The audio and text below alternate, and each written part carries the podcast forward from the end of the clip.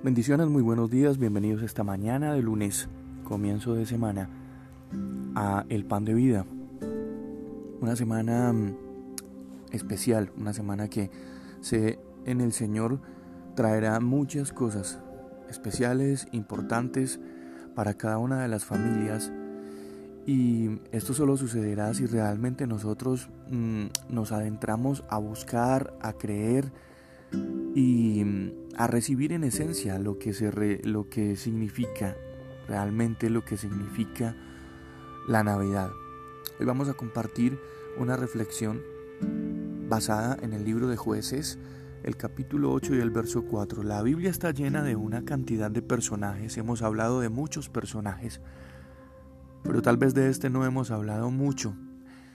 Y bueno, espero con la ayuda del Señor poder compartir algunas otras reflexiones acerca de este personaje que tiene muchas cosas también que enseñarnos y que aportarnos. Se llama Gedeón.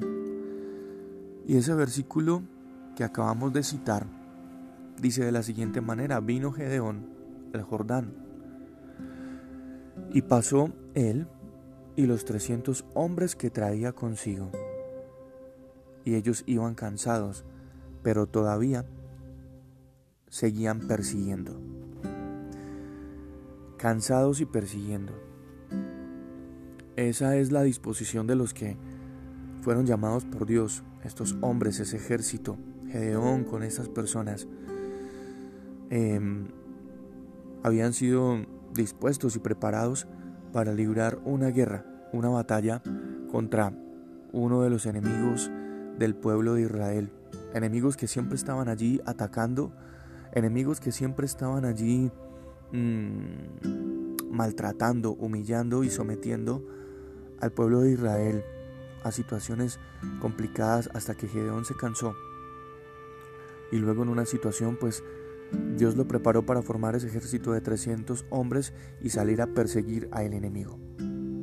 Y en este versículo nos dice que ya estaban agotados, que mm, habían cruzado o iban a cruzar el río Jordán. Y aunque estaban fatigados, aunque estaban cansados, aunque estaban a punto de desmayar, pues nada, seguían persiguiendo. La guerra es diaria, la batalla en nuestra vida es diaria. Batallamos todos los días con una cantidad de situaciones, pero tenemos la promesa de la victoria.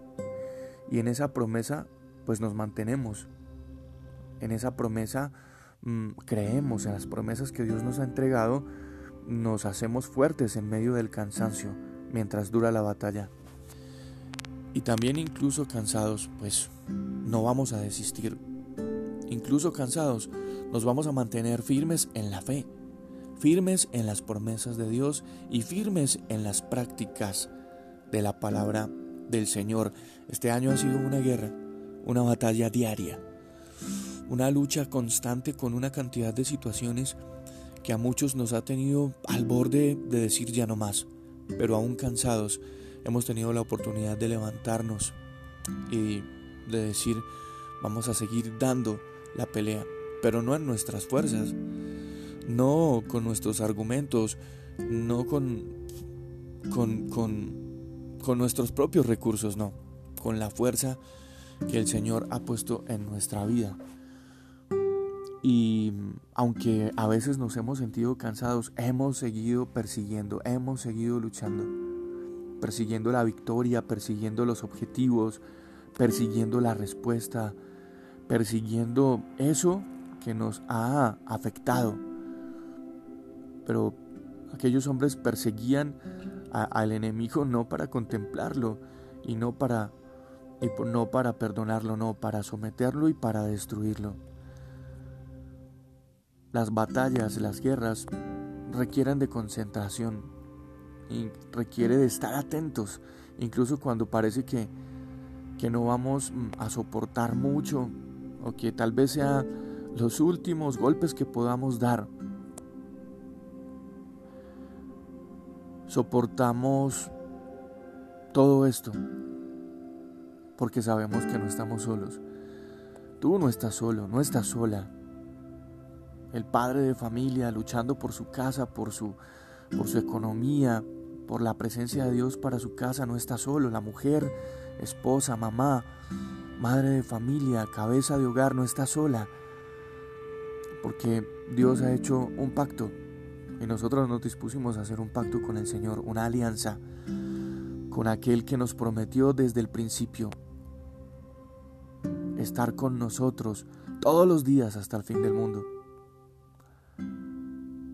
Para el que se mantiene firme en esta fe, se cumple esa palabra en el Señor que dice que Él da esfuerzo al cansado y Él multiplica las fuerzas al que no tiene ninguna. Los muchachos se fatigan y, y, se cansan, y los jóvenes flaquean y caen, pero los que esperan en el Señor tendrán nuevas fuerzas y levantarán alas como las del águila. Correrán y no se cansarán, caminarán y no se fatigarán. Es curioso que antes de emprender el vuelo el águila se pare ahí al filo del abismo, al filo del acantilado, y abre sus alas, no se lanza inmediatamente al vacío, no, ella se para ahí al borde y abre sus alas, esperando, identificando que una corriente de aire caliente suba y la remonte a las alturas.